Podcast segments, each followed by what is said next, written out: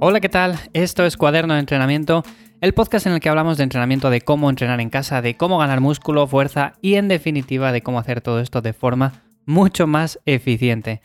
Hoy os quiero hablar acerca de los cuádriceps, pero más en concreto de un ejercicio que me parece muy interesante, que muchas veces está un poco ahí en el olvido porque cuando vamos al gimnasio tenemos un montón de máquinas que podemos utilizar y evidentemente este tipo de ejercicios, los cuales les podemos hacer simplemente con nuestro peso corporal, pues como que quedan un poco desplazados. Y son ejercicios interesantes, al fin y al cabo son ejercicios que se llevan haciendo toda la vida y por supuesto los podemos incluir aunque vayamos a un gimnasio.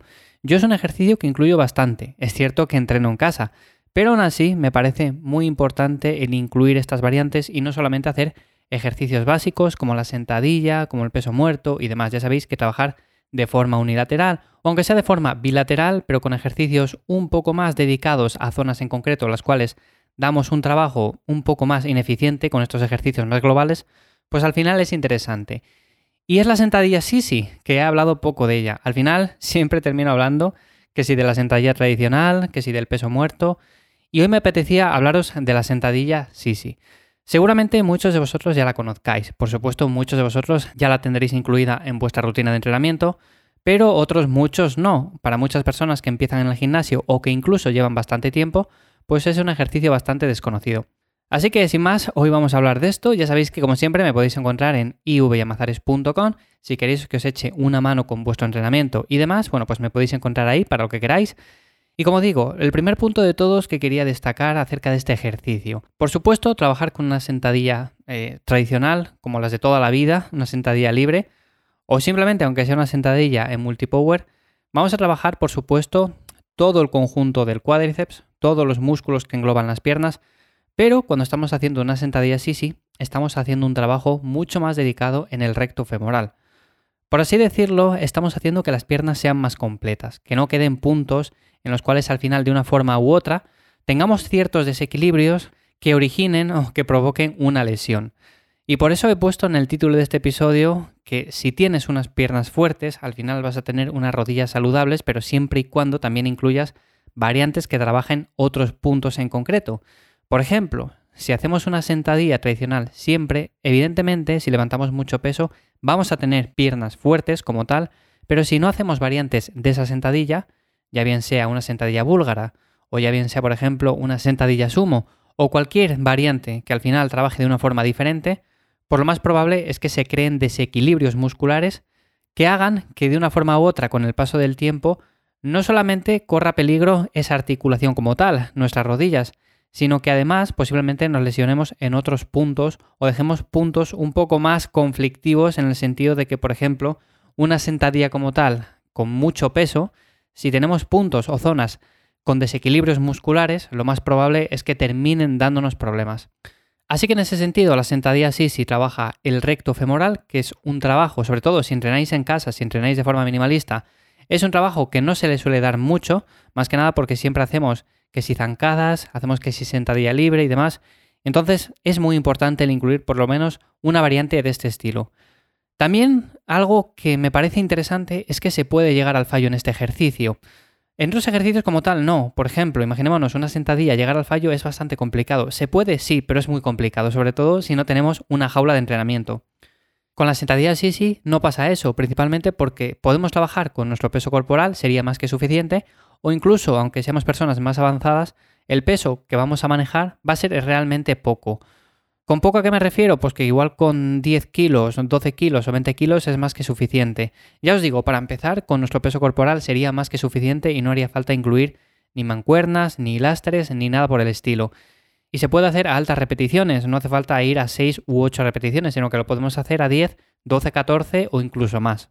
Así que en ese sentido es un ejercicio que podemos incluir al terminar la rutina de entrenamiento, que es básicamente como lo hago yo, o es un ejercicio que lo podemos utilizar como ejercicio prefatiga, simplemente para antes de empezar con una sentadilla o con un ejercicio más global.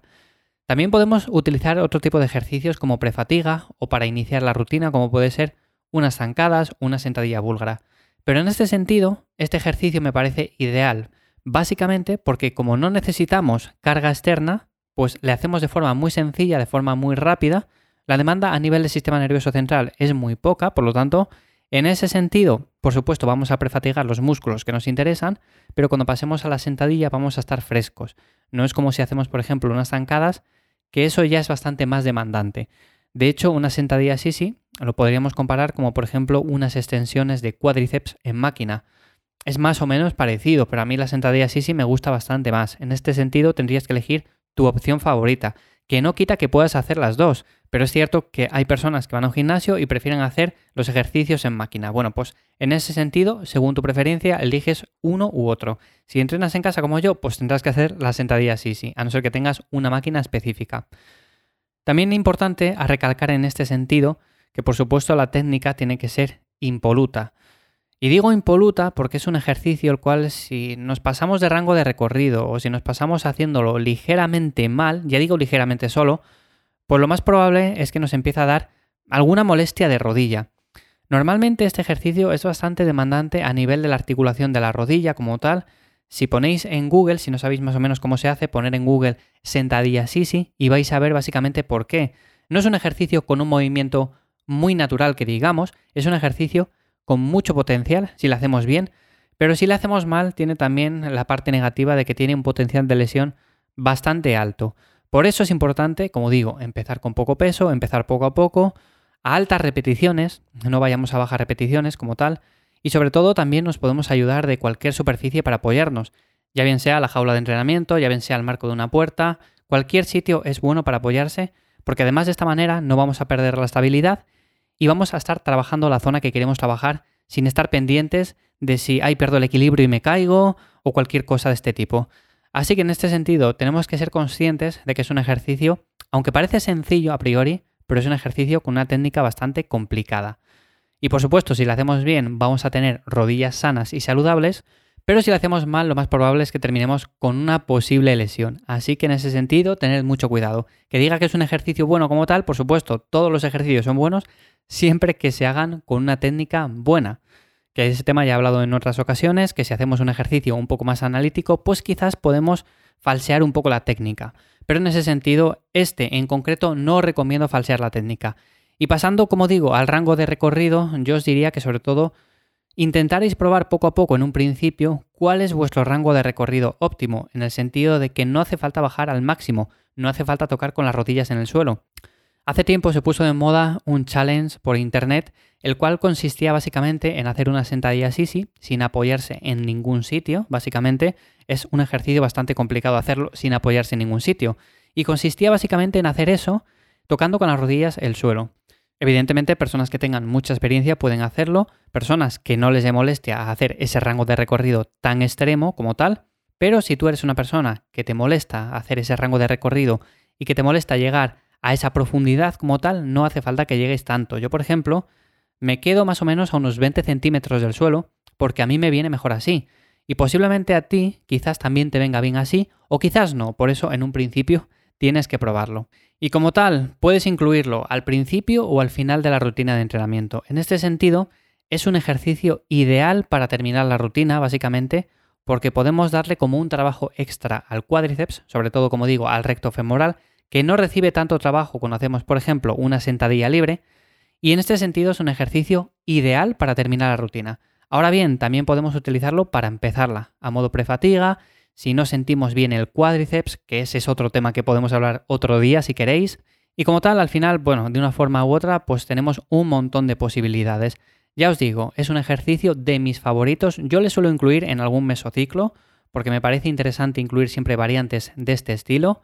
Y por supuesto, si tú nunca has probado hacer un ejercicio de este estilo con tu peso corporal y demás, pruébalo porque seguramente las sensaciones que te lleves sean bastante buenas. Os recomiendo sobre todo que echéis un vistazo a vídeos que hay por internet, principalmente para haceros un poco al principio con la técnica, porque no es del todo sencilla. Y al principio, como vais a tener poca estabilidad haciendo este ejercicio, lo que os recomiendo es sujetaros de cualquier sitio. Yo lo hago siempre teniendo de apoyo el rack, básicamente porque lo que quiero es centrarme en la ganancia de masa muscular y en esa zona en concreto. Y si no, voy a estar centrándome en otras cosas que no tienen nada que ver, como no perder el equilibrio y no caerme. Así que, como digo, en ese sentido, este sería un resumen de la sentadilla Sisi, un ejercicio que suelo incluir sobre todo en las rutinas que son muy minimalistas y para personas que tienen muy poco material. Si queréis dar un trabajo extra a la pierna, bueno, pues os le recomiendo sin duda alguna. Y sin más, como digo, nos escuchamos ya la semana que viene en un nuevo episodio. Espero que este episodio del día 1 para empezar el año con buen pie os sea de ayuda. Y sin más, espero que paséis un buen día de año nuevo. Chao, nos escuchamos la semana que viene.